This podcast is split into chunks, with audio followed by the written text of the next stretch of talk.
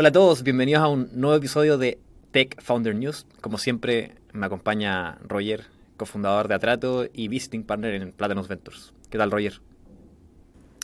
Hola, otra vez, ahora grabando a distancia. Sí, ya no podemos hacer el capítulo en vivo, pero, pero ojalá se pueda repetir pronto. Eh, hoy, hoy día vamos a, a estar hablando de dos temas relacionados que son muy importantes para las startups en etapa temprana planeación financiera y unit economics. Eh, ¿por, qué, ¿Por qué son importantes estos temas, Roger? Bueno, yo creo que es muy importante entender que los unit economics es una relación o una manifestación directa del valor de la empresa. Al final, es como observar qué tanto puede cobrar una compañía por su producto. Entonces refleja el product market fit. Si tienes buenos unit economics, tienes probablemente muy buen product market fit. Y también hace eventualmente eh, ver cómo, qué tan valiosa va a ser tu empresa, ¿no? Porque al final el unit economic es como una venta vista a nivel unitaria, pero si esa venta la multiplicas por millones de ventas, que es eventualmente donde va a escalar una empresa, pues se va a ver reflejado el potencial de ganancias y de utilidad, que es lo que finalmente determina el valor de una empresa, ¿no? Eso es por el lado de Unit Economic. Y por el lado de planeación financiera, pues si no lo haces bien, te puedes morir. Entonces, puedes, puedes tener bien el product market fit o no, pero si no tienes una planeación financiera básica, no necesitas ser un financiero sofisticado, eh, puede ser un multiplicador por cero muy, muy malo. Sí, alguna de las cosas más tristes que le puede pasar a una startup es tener product market fit y morirse porque no planificaron bien financieramente su empresa y al final quizás tenían menos tiempo de vida del que pensaban y finalmente dos meses antes de, que se le acabara el dinero eh, encuentran product market fit y ya no tienen tiempo suficiente para levantar una ronda y qué sé yo. Sí, es, es tristísimo ver a buenos equipos fallar en esto, ¿no? Porque yo creo que buenos fundadores no necesariamente son personas extremadamente sofisticadas en, planeación financiera, pero que es algo que se puede desarrollar muy fácil y que si eres una buena fundadora en otros aspectos como en crear un producto espectacular, hablar con usuarios, vender o técnicamente extremadamente capaz, creo que esto es algo que puedes pick it up muy simplemente. De acuerdo. Entonces vamos, vamos al grano, vamos a hablar de planeación financiera. Eh, yo, las notas que, estábamos conversando con Roger antes de este podcast, quedamos más o menos de acuerdo en que hay cuatro métricas, cuatro cosas que hay que tener muy claro y que son los conceptos más, las métricas más importantes en términos de la planeación financiera de tu startup, porque son muy básicos. Uno es cuánto dinero ganas. Dos, cuánto estás gastando. Tres, cuánto estás creciendo. Y cuatro, cuánta plata o cuánto dinero tienes efectivamente en tu cuenta de banco. Y con esas cosas, con solo esas cuatro cosas, puedes hacer maravillas y realmente lo más importante. Em, ¿Qué cosas podemos calcular con eso, Roger?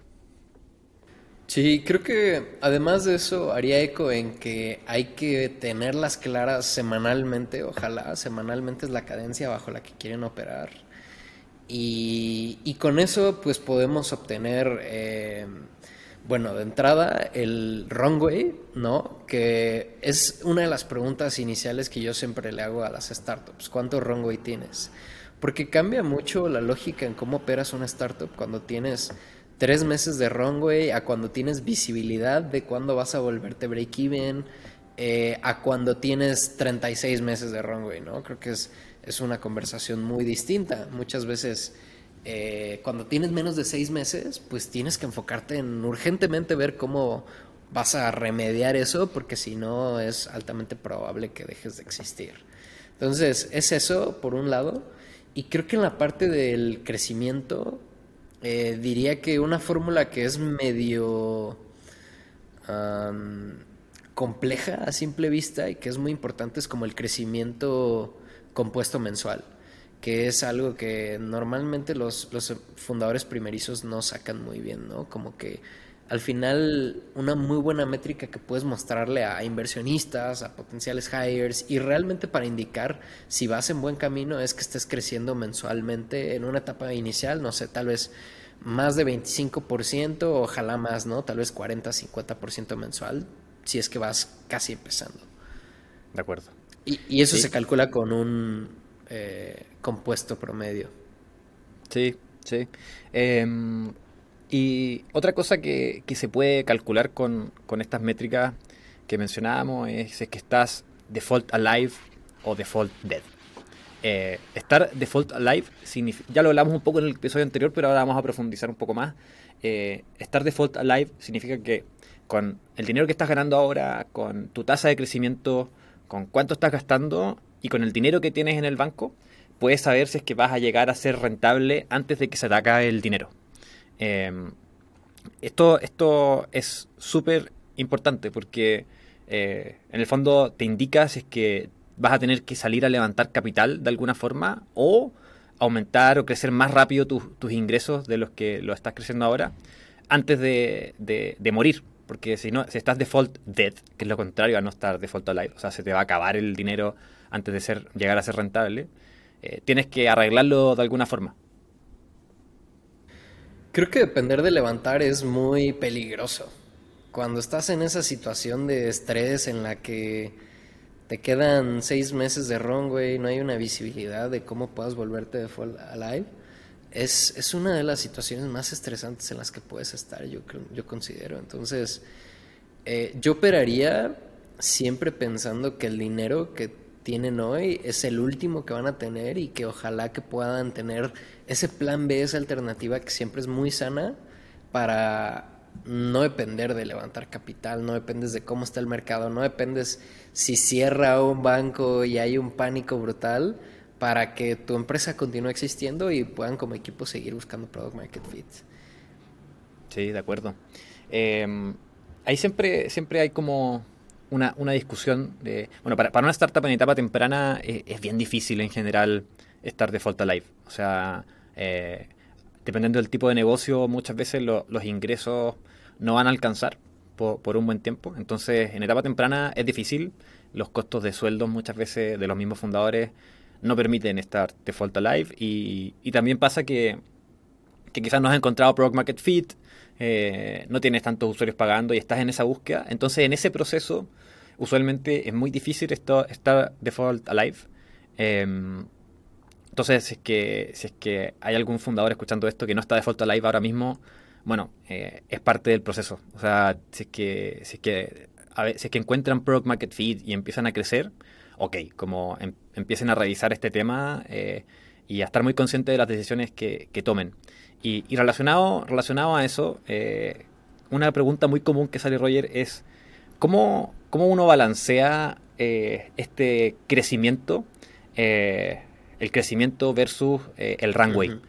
muchas veces uno puede decidir gastar más dinero en pos de crecer más rápido, contratar a más gente en pos de crecer más rápido, aplazando esta idea de, de, ser rentable y, y acortando un poco tu runway.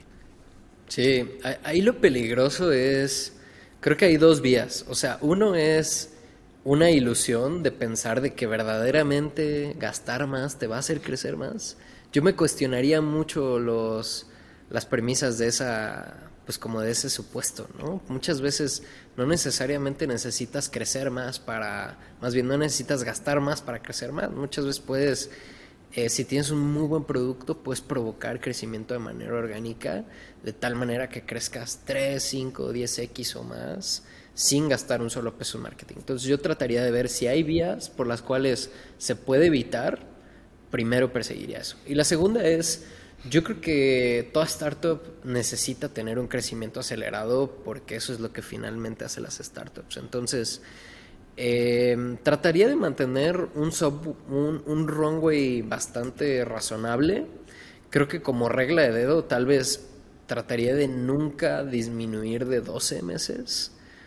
Porque si tienes menos de 12 meses, las opciones empiezan a disminuir, ¿no? Tal vez ya no tienes tanto margen, tal vez ya, o sea, muchas cosas malas pueden suceder ahí. Entonces, lo que he visto que hacen muy bien algunos fundadores es como siempre se mantienen en el mismo nivel de burn y, por tanto el mismo nivel de runway. Entonces, por ejemplo, hoy tienen 12 meses crecen y crecen sus gastos acorde, ¿me explico? Entonces siempre tienen 12 meses de runway y yo creo que eso es algo muy sano si, si es que la idea es seguir gastando más, tratarlo de emparejar lo más que se pueda con el crecimiento de, los ingresos para que no eh, represente una amenaza para el runway. Sí, cuando llega una startup, eh, por ejemplo, a hablar con un inversionista de que está levantando capital y y llegan a hablar de cuánto runway tiene actualmente la startup. En general eso es un tema que va a salir. Eh, o sea, eh, es una mala posición en la que estar si es que tú dices tengo cinco meses de runway. Eh, en general es preferible tener mucho más porque el inversionista se puede cuestionar como estos tipos están quemando mucha plata. si, si yo les pongo un ticket, ese ticket se va a quemar muy rápido. Exacto. Entonces hay un incentivo fuerte para el inversionista en ese caso de, decidir no invertir o decidir esperar a que alguien más invierta primero eh, para que su ticket en el fondo sea un poco más seguro, que no se va a quemar esa plata ya. Exacto. Especialmente en las primeras etapas que están levantando, ojalá en saves, los, los equipos fundadores. No sé, imaginemos que un ángel inversionista te quiere ofrecer 20 mil dólares y estás quemando, no sé, 10 al mes, pues qué incentivo va a tener ese inversionista si no hay más inversionistas de ser el primer cheque. Creo que hay muy pocos incentivos, ¿no? Es, es una situación peligrosa como inversionista. Y también existe un incentivo negativo, especialmente por los VCs, de ver qué pasa, ¿no? O sea, como prefiero esperar a ver, a ver si no te mueres o algo así porque pues al final el apalancamiento está de su lado, ¿no? Y, creo que lo que quieren como fundadores, especialmente al momento de levantar, es poner todo el apalancamiento posible de su lado y eso lo logras no necesitándolos, básicamente. Sí. Justamente en un episodio anterior, Jaime Arrieta contaba la historia de, cuando tenía, estaba levantando capital y recibió varios term sheets. Em, y, los term sheets eran buenos, pero, pero aún así no se ajustaban a sus expectativas. Entonces tenían, un, tenían un plan alternativo que les permitía no, no, levantar capital para seguir creciendo. Entonces decidió rechazar a todos los, todas las ofertas de inversión que, le llegaron eh, y irse por su plan B. Y eso provocó que, los inversionistas tuvieran muchísimo más interés. Claro, contraintuitivamente. Porque, no, no, claro, es como que no es needy, o sea, es alguien que ya no necesita tu capital y entonces puede ser que sea un buen negocio. Eh, como que suma, suma a tu favor en general estar en una posición en la que no necesitas levantar. Eh, ahora, eh, depende mucho del negocio y, también me imagino que, las lógicas empiezan a cambiar un poco cuando uno tiene product market fit, ¿o no? O sea, uno podría argumentar que si es que tienes un product market fit fuerte, eh, y el dinero que metes en crecer se, se, retorna muy rápido, eh, quizá es buena idea quemar más. No sé cómo lo ves tú, Roger. Creo que tendría que ser como un presupuesto muy bien planeado. Creo que cuando ya tienes una ronda, tienes la intención tal vez de construir una ventaja competitiva o algo así, definitivamente eh, tiene sentido invertir en el crecimiento, ¿no? Al final del día es, es, importante producir crecimiento. Pero verdaderamente creo que siempre, casi siempre hay maneras de crecer orgánicamente sin, sin tanto capital. Entonces, yo por ejemplo trataría de que si tienen unos pocos recursos para crecer, trataría de ver, ok, tenemos esto, no sé, voy a inventar, alguno, algunas decenas de miles de dólares, o, ojalá cientos de miles de dólares, acotarlo perfectamente para saber qué límites y a qué nos va a permitir lograr. Y tal vez aquí un framework que, funciona es el de David Sachs, de, The Burn Multiple, como de decidir si vas a quemar tanto en crecimiento, cuánto revenue vas a producir. Y que ese revenue se mantenga en un ratio sano. O sea, por ejemplo, si quemas 100 mil dólares y produces 200 mil dólares de ingresos, es algo extremadamente positivo. Si produces 100 mil dólares con ese mismo dinero, está ok, pero empieza a ser menos ideal y así sucesivamente, ¿no? Entre más multipliques eh, la productividad del dinero es mucho mejor y trataría de buscar las maneras en las que ese dinero va a ser destinado en los canales más productivos para producir el mayor múltiplo. De acuerdo. Ahora, yo creo que algo que vale la pena decir, Andrés, es si yo volviera a ser, digamos, un, o volviera a empezar una startup, lo que diría es, el primer milestone que me pondría es lograr un cliente absolutamente feliz.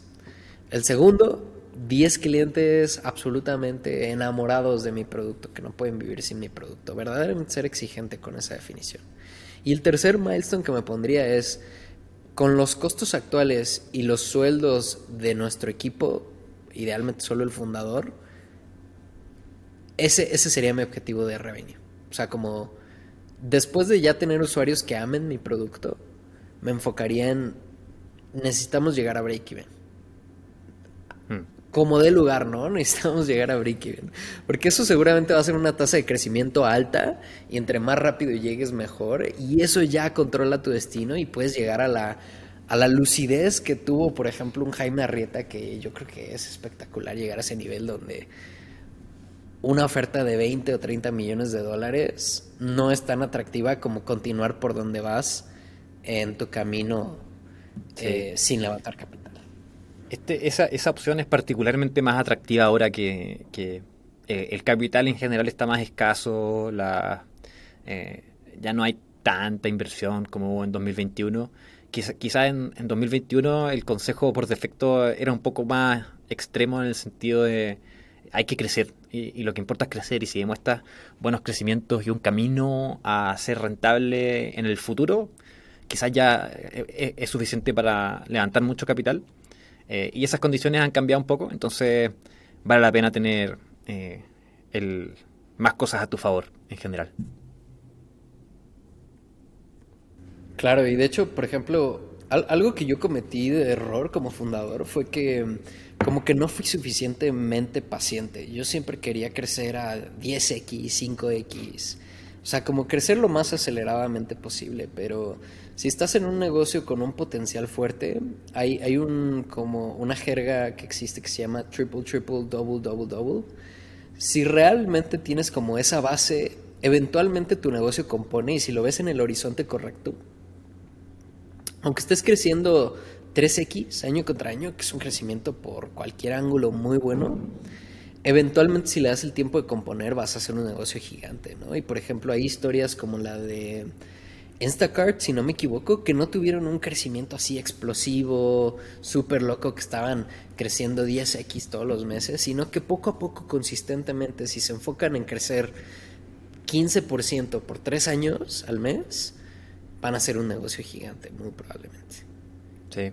Y eso se puede, ¿no? Digo, 3X ya suena más razonable a cuando tienes la presión de estar creciendo 20X. Sí.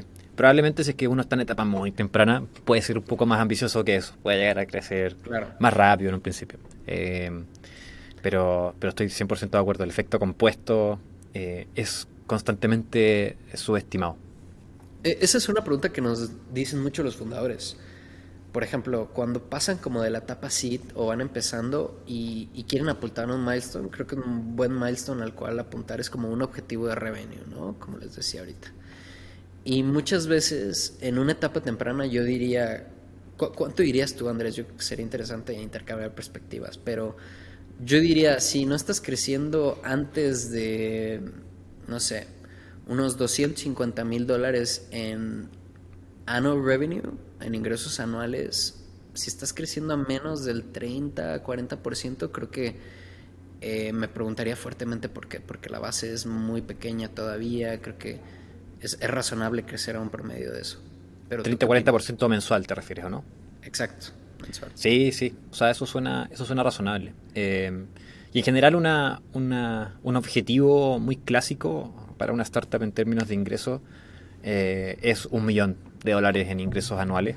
Eh, ese suele ser un, buen milestone a, plantearse eh, antes de llegar a, una serie A. Depende mucho del negocio y de, los márgenes y etcétera, pero, pero suele ser una, una meta usual.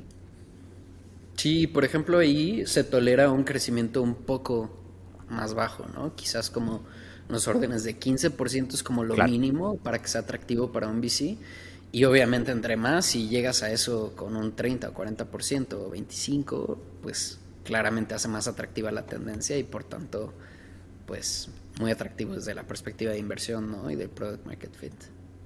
De acuerdo. Ahora, ¿por qué no hablamos de Unit Economics específicamente, Andrés? Vamos, hablemos de Unit Economics. Yo creo que los Unit Economics son muy importantes, especialmente para un tipo de negocio, pero para todos son importantes y ahorita vamos a explicar por qué. Pero hay tipos de negocio en los que los Unit Economics eh, son tan importantes que puede deshacer tu negocio si no lo haces bien, ¿no? Y estos son los, los negocios que les llamamos Tech Enable, que básicamente lo que significa es que no son un negocio puramente de software, sus costos principales no son puramente software, servidores, centros de datos, etcétera, sino que hay otros componentes de costos adicionales. Este tipo de negocios a veces son eh, marketplaces que tienen un componente operativo, físico, fintechs, eh, proptechs, por ejemplo, son algunas de las industrias comunes. Y la razón por la que son tan importantes es que al tener costos adicionales no te garantiza los márgenes que tienen un negocio de software de entre 70 y 90%. Por ejemplo, el golden standard ahí es GitLab. GitLab mm. es uno de los negocios más rentables a nivel bruto. Tienen márgenes como el 92%, 90%, algo así. Eh, y por el otro lado, eh, Airbnb, por ejemplo, para tener otra referencia, eh, es casi puramente software en realidad. Tienen un componente fuerte de soporte porque pues al final del día al ser un marketplace coordinan muchas entidades, tienen un componente de pagos importante, fraude, etcétera. Entonces ahí agrega algunos costos y tienen un margen bruto como del 70%, que también es muy bueno, digamos, dentro de los marketplaces es como espectacular. Sí. En general cuando, cuando un negocio es solo software, quizás se puede saltar este análisis hasta bien adelante. hasta mucho más adelante que otro, tipo, que otro tipo de negocios. Porque cuando hay un negocio que es solo software, lo más probable es que, es que los unit economics van a ser atractivos. Eh, sería muy raro que no. Eh, entonces, eh, efectivamente los que tienen que hacer doble clic son estos negocios más take, enable, take enabled, enabled y, sabes qué? Eh, yo creo que mm, sí, pero los de software tienen que tener muy claro lo que sigue después del gross profit. Y muchas veces tiene que ver con el costo de adquisición. Por ejemplo, si son un negocio de software de consumidores, o sea, B2C, el CAC es una de las cosas más importantes y la retención, ¿no? Ahorita yo creo que podemos hablar más a detalle de, de cuáles son los componentes claves pero, pero también importan mucho los negocios de software, yo creo. Sí, y, una, una, pregunta interesante acá podría ser, Roger, eh, ¿cuándo hay que empezar a, fijarse en esto? Eh, una empresa al principio está enfocándose en construir algo que sus usuarios amen, eh, algo que 10 o 100 personas o clientes amen. ¿En qué minuto hay que, hay que empezar a mirar los unit economics o o quizás un modelo financiero un poquito más avanzado, eh, ¿conviene dedicar tiempo a eso en una etapa tan temprana? Sí, bueno, dos puntos. Si alguien les pide un modelo financiero a muchos años, es mejor que no tomen su dinero. Nosotros cometimos ese error varias veces. Eh, los modelos financieros, eso sí, no sirven de mucho. Yo creo que son un buen ejercicio como fundador para ver qué necesitarías para llegar a qué milestone, ¿no? Descomponer un poco el objetivo de revenue tal vez en cuántos clientes, cuántos demos, cosas así, como que proyectar eso es útil.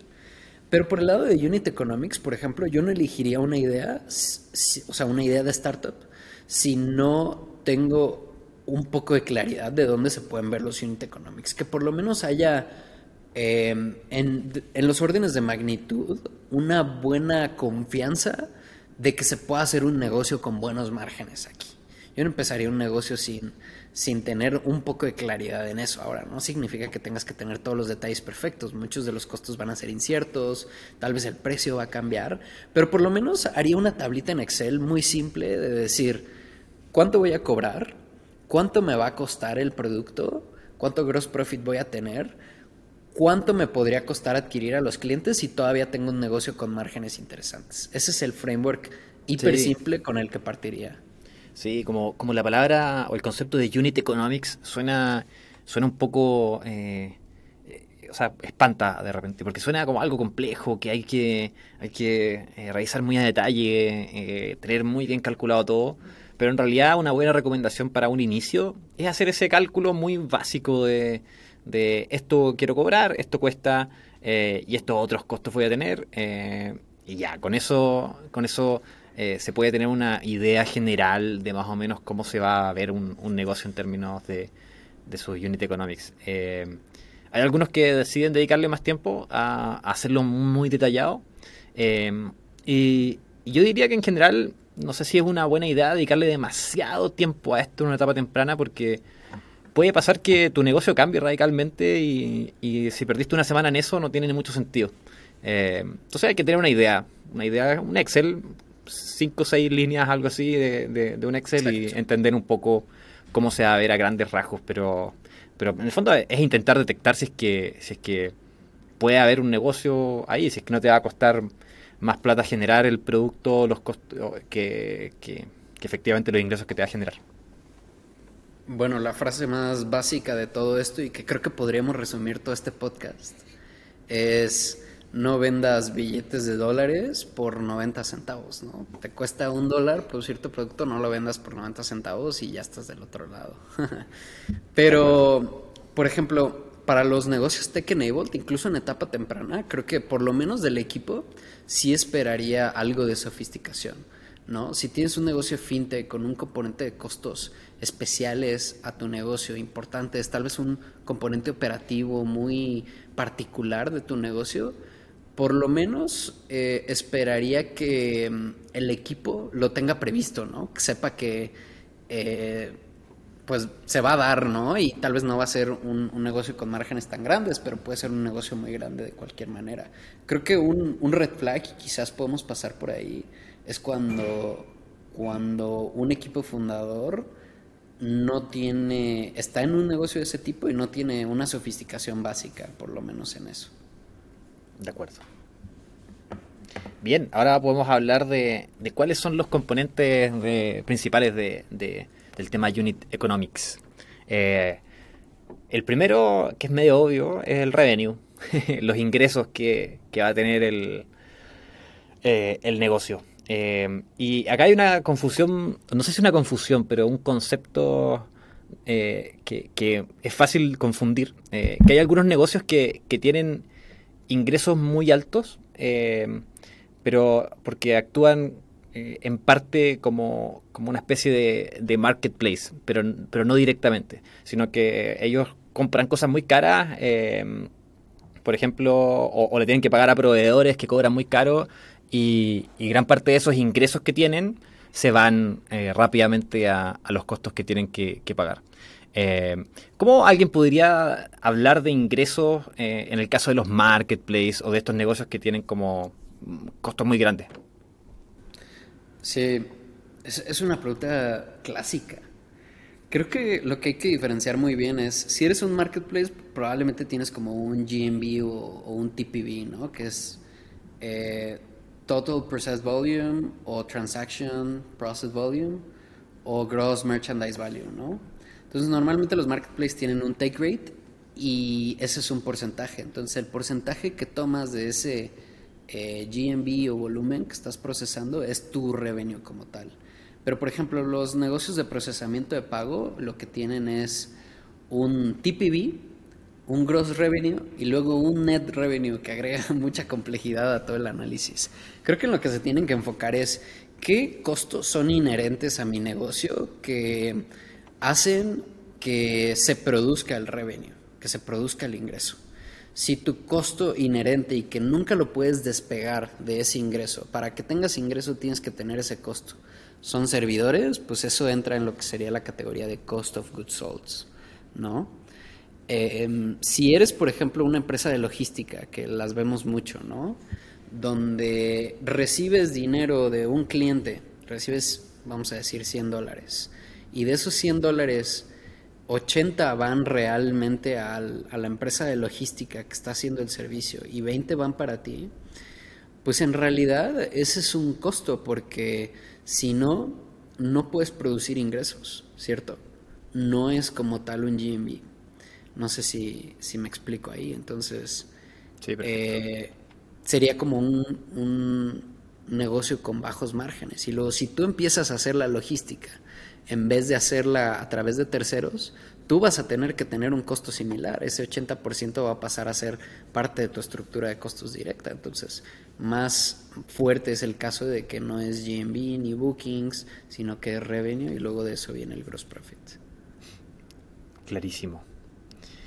Eh, ya hablaste un poco del cost of goods sold. Eh, ¿Quieres ahondar un poquito más en, qué, qué, qué, COGS podría tener, un, por ejemplo, un negocio de software? Sí, en realidad ahí es nada más el, el build de todas sus herramientas de software. Eh, mm. Normalmente es una combinación de APIs, de infraestructura eh, tecnológica, no sé, lo que usen para hostear, nube, etcétera. Em, Oye, y, los sueldos los sueldos de los desarrolladores no, no entran acá, ¿cierto? Bueno, hay todo un debate al respecto. Eh, creo que si nos metemos así como filosofía contable de alto nivel, hay filosofías que dicen que debes de capitalizarlo como un costo de research and development, porque al final es capital intelectual que es un activo, ¿no? Porque estás invirtiendo en el producto. Por ejemplo, todos los sueldos que ustedes ven de Meta, de todos los experimentos que hacen y todo el metaverso y ahora de AI, todos esos van a una categoría de gastos que se llama RD, ¿no? Entonces se mete, después no se mete en COX. Eh, pero, por ejemplo, si, si hablamos, no sé, de eh, costos de soporte, por ejemplo, es un costo de personal que sí tiene que ir en COX, porque no puedes, nuevamente la regla es, no puedes producir ingresos si no hay un soporte, ¿no? O algo así. Roger, el CAC, el famoso CAC. Eh, este, el, CAC tiene como, tiene como algunas eh, cosas extrañas a veces, pero, pero la forma más clásica de calcularlo es, eh, en el fondo, calcular cuánto te costó adquirir o cuánto te está costando adquirir a un cliente nuevo. Eh, entonces, usualmente se calcula como los costos de marketing dividido en los clientes que adquiriste. O sea, si gastaste 100 dólares en marketing y adquiriste dos clientes, tu CAC es 50, 100 dividido en dos. Eso es como el clásico. Pero empieza a pasar que, poco a poco se empieza a poner más, más enredado, ¿no? Como eh, quizás hay una empresa que no gasta en marketing, que todos sus clientes son orgánicos.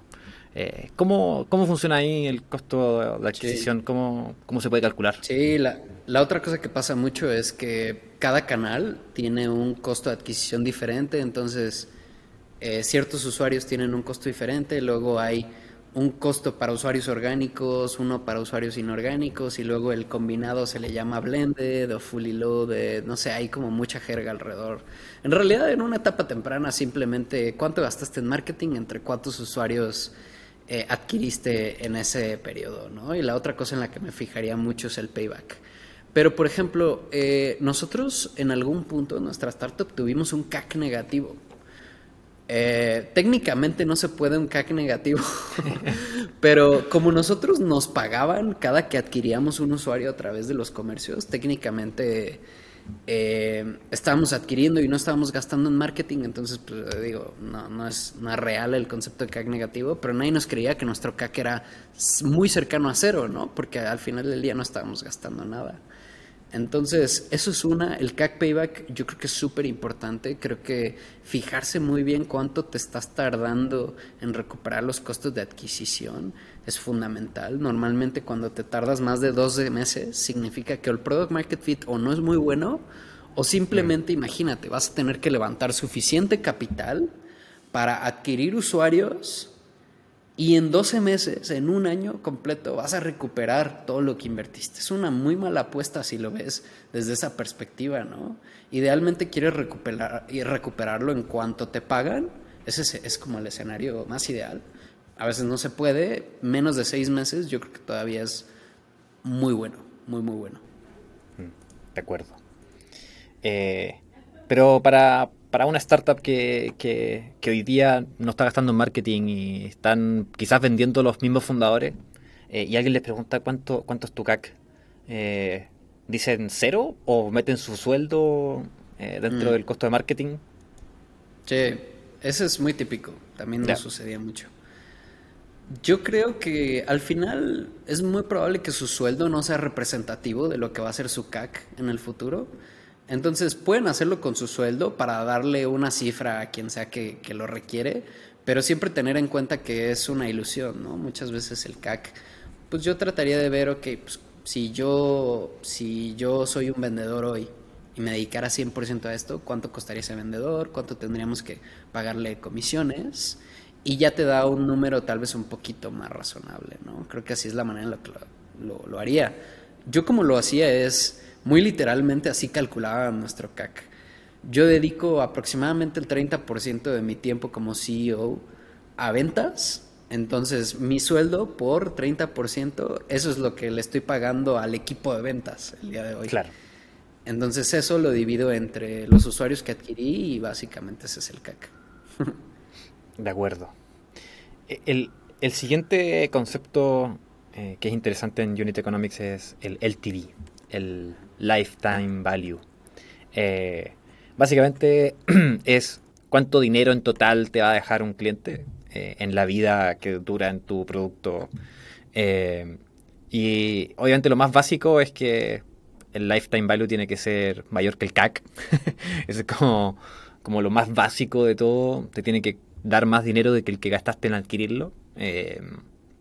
Ese es un básico. ¿Y hay algo más en lo que nos tengamos que, fijar, Roger, en, este, en el LTV? Sí, creo que algo muy importante, el LTV es un concepto muy confuso porque tiene varias variables de incertidumbre. Una es la retención, influye mucho la retención. Y segundo, es como... Bueno, la retención al final son dos cosas, ¿no? Cuánto tiempo se queda y cuánto te alcanza a pagar y eso al final te da el LTV. Y el otro componente es el gross profit. El LTV tiene que calcularse con el gross profit porque eh, al final, mientras estés vendiendo, siempre te va a costar el producto algo, ¿no? Entonces, como el LTV es lo que paga el CAC, quieres que sea lo más limpio posible, ¿no? O sea, como que sea la cifra con la que vas a tener disponible el dinero para pagar un costo de adquisición y eso es el gross profit. Entonces, hay, hay, reglas como de cuántas veces debería de ser el LTV contra el CAC. A mí personalmente no, no las encuentro tan útiles.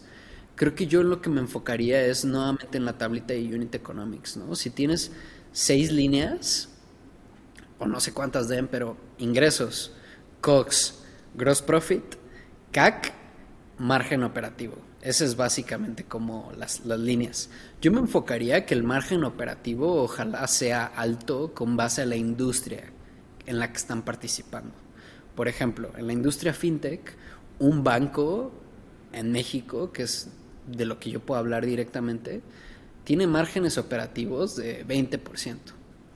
Si tú eres una fintech que no tiene sucursales, que técnicamente tiene un producto espectacular, pues sería a lo mínimo que apuntaría, ¿no? Sí, Entonces, así es como a mí me gusta pensarlo, pero si quieren usar como el múltiplo, pues trataría de que, al final es lo mismo, ¿no? Pero trataría de que fuera como unos cuatro a cinco veces el CAC para que sea ya un, negocio muy atractivo. De acuerdo, buenísimo. Y otro concepto que sale mucho, Roger, el churn. Eh, el churn eh, como lo entiendo yo, es la, cantidad de, clientes en porcentaje que se van eh, luego de un periodo de tiempo. Eh, a todos nos encantaría tener un churn cero, ¿cierto? Que no se vaya ningún cliente nunca más que se quede en nuestro producto para siempre. Eh, pero eso obviamente no es realista. Los clientes o se les acaba la plata, o son empresas que mueren, o son personas que, que ya no pueden pagar. Entonces siempre va a haber churn. Es inevitable es inevitable, el ciclo de la vida. Si viviéramos eternamente, quizás quizás sería algo a lo que podríamos apuntar. Pero aún no es realidad eso. Entonces, eh, básicamente el, el, churn es. El churn mensual podría ser cuántos clientes dejan de ser tus clientes en, en, un, en un periodo de un mes. O sea, cuántos cuántos eh, pagan una vez y, el siguiente mes ya no. Eh, ¿cómo, ¿Cómo deberíamos mirar el churn, Roger? Sí. E, esta métrica es especialmente importante, en realidad es para todas, pero es especialmente importante para las startups que están gastando en adquisición, ¿no? O sea, como que verdaderamente tienen esfuerzos activos para, para invertir en eso. ¿Por qué? Porque, por ejemplo, si tienes, al final el churn es la inversa de la retención, ¿no? Si tienes un churn muy alto, significa que estás adquiriendo, por poner un ejemplo, 100 usuarios y si tienes un churn de aproximadamente, no sé, 3% mensual, es decir, en el mes 2 tienes 97, en el mes 3 tienes 94 eh, y así, ¿no? Eventualmente al final de un año vas a tener algo alrededor de 60% de retención o 40% de churn, ¿no? Entonces te estás quedando con 60 clientes de los 100 que adquiriste en su momento. Eso es bueno porque te estás quedando con la mayoría, pero en caso contrario, imagínate que tienes un churn del 5%, eso es 60% al año, es decir, te quedas con una minoría de los clientes que adquiriste en un futuro y eso complica toda la ecuación porque tu CAC efectivamente es más alto, porque sí, estás adquiriendo 100 usuarios, pero eventualmente solo estás reteniendo a una fracción de esos. Entonces, tal vez ya no tiene sentido el LTV, tal vez ya no tiene sentido el CAC que estás pagando, tal vez ya no tiene sentido el equipo de ventas en el que estás invirtiendo. Entonces, eh, eso es muy importante y también porque es un indicador muy fuerte de Product Market Fit.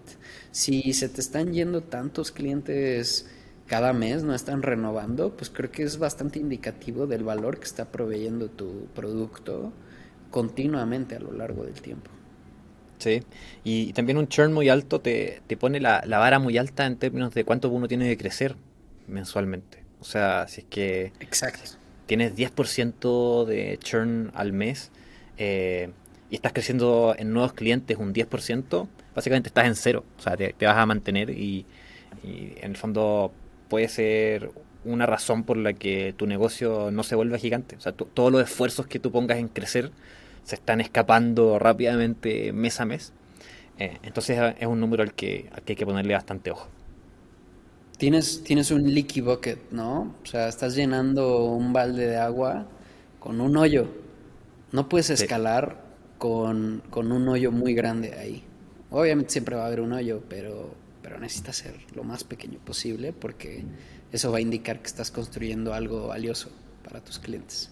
Y un, inversionista, muy francamente, eh, no te va a poder poner un cheque, o al menos no con mucho incentivo, entendiendo que ese dinero se va a ir, se va a quemar, literal, se va a quemar porque, porque se están yendo los clientes. Bueno, el último tema que vamos a hablar, Roger, es eh, sobre los red flags y los errores comunes que cometen los fundadores eh, cuando hablamos de unit economics y, y, como, y de planificación financiera en general. ¿Cuál dirías que es el más grave de todos? Mm, buena pregunta. Eh, no sé, tengo varios. A ver. Ah, yo creo que mm, uno de los más graves que provoca a otros es cuando tienes eh, cuando, por ejemplo, un equipo fundador nos dice, hoy mis unit economics no son rentables, pero con escala van a hacerlo, ¿no? O se ponen, inserte excusa en vez de escala de que eventualmente en el futuro van a hacerlo.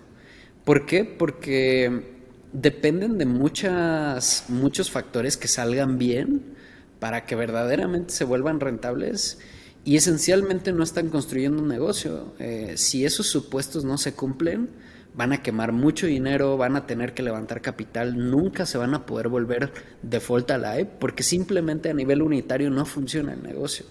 Entonces, a veces, por ejemplo, también dependen de retención infinita, ¿no? Hacen, eso es súper peligroso, o sea, proyectan que con un LTV, si me compra tres veces el usuario, si lo retengo tres años, ya va a ser rentable pues yo creo que depender de esos supuestos es bien peligroso y eventualmente hace que nada funcione, ¿no? Vas a necesitar levantar capital eventualmente. De acuerdo. Otro, otro muy, quizás más obvio, como más, más básico, eh, es no saber tu runway. O sea, eh, no entender cuándo te vas a morir. Si es que alguien, un inversionista o algo así, te pregunta, oye, ¿cuál es, ¿cuánto es tu runway? Eh, y tú no tienes ninguna noción de cuánto dinero, o sea, cuándo, cuándo te vas a morir si es que no, en el estado actual, es un red flag importante para mí. O sea, significa que no estás realmente consciente de ninguno de tus números o de la gran mayoría de tus números porque, por último, eh, un fundador que tiene claro los números y no tiene eh, exactamente el, rango ahí exacto puede calcularlo como rápidamente. Si, ah, hoy día estamos, tenemos tanto dinero, tantos ingresos y, y, con eso podemos más o menos calcular. Eh, pero, pero diría que es un red flag importante. Claro, es tan simple y tan tan importante a la vez que creo que sería definitivamente un, red flag categórico, ¿no? Tal vez en lo que yo dije podrías esperarlo en una etapa temprana, ¿no? No una sofisticación perfecta, pero no saber tu runway es como inaceptable, simplemente inaceptable, ¿no? Yo creo que otro que, que yo diría tal vez es como de repente he escuchado a, varios fundadores decir algo como, algo en las líneas de, queremos hoy levantar tanto para en 12 meses levantar tanto. algo, algo así, ¿no? Como básicamente lo que me dice es que están construyendo una empresa para la siguiente ronda y que como que su guía principal es tener lo suficiente para ser atractivo para una siguiente ronda, ¿no? Alcanzar milestones para ser atractivo para una siguiente ronda. Creo que no es la manera en la que yo dirigiría mi negocio, tal vez buscaría algo más fundamental propiamente de, de mí, ¿no? Como de qué me va a indicar que mi negocio va por buen camino y trataría de que idealmente no, no se dependa de levantar capital. Cuando escucho eso me asusto, digo, y si no levanta, este, este fundador o esta fundadora está siendo extremadamente agresiva. Bueno, Roger, hemos hablado de hartas cosas eh, y, a veces puede ser un poco abrumador eh, tanta información, el CAC, el LTV y cosas que quizás algunos fundadores no habían escuchado y les va a costar incorporarlo. ¿En qué, en qué crees que se deberían enfocar sí o sí los fundadores a modo de resumen de este episodio? Bueno, partiendo por lo más básico, por lo que empezamos, medir las cuatro cosas básicas, cuánto estás ganando, cuánto estás gastando, a qué tasa estás creciendo y cuánto dinero tienes en el banco es algo que lo que tienen que tener claridad semanal. Una vez al mes mediría en cualquier tipo de negocio qué margen bruto estoy produciendo, porque si no tienes margen bruto, no tienes negocio. Estás vendiendo eh, billetes de un dólar a 90 centavos, ¿cierto? Y yo creo que finalmente eh, buscaría estar default alive. Eso yo creo que es clave, ¿no? Como parte de los milestones de una etapa temprana, buscar cómo ser default alive. Y luego ya te puedes enfocar en todo lo demás, ¿no? Tener una idea de cómo se ve tu CAC, cómo se ve tu LTV, qué retención estás teniendo. Una medición muy simple, una tablita de Excel que, les permita, o de Google Sheets, o su, herramienta de preferencia de hojas de cálculo, eh, donde sepan más o menos cómo, cómo pueden producir un negocio con buenos márgenes. Y con eso me quedaría, creo que es más que suficiente para esta etapa. Oigan, eh, buenísimo, muchas gracias por escuchar. Ojalá que les haya sido útil este episodio y, nos vemos en el próximo capítulo. Adiós.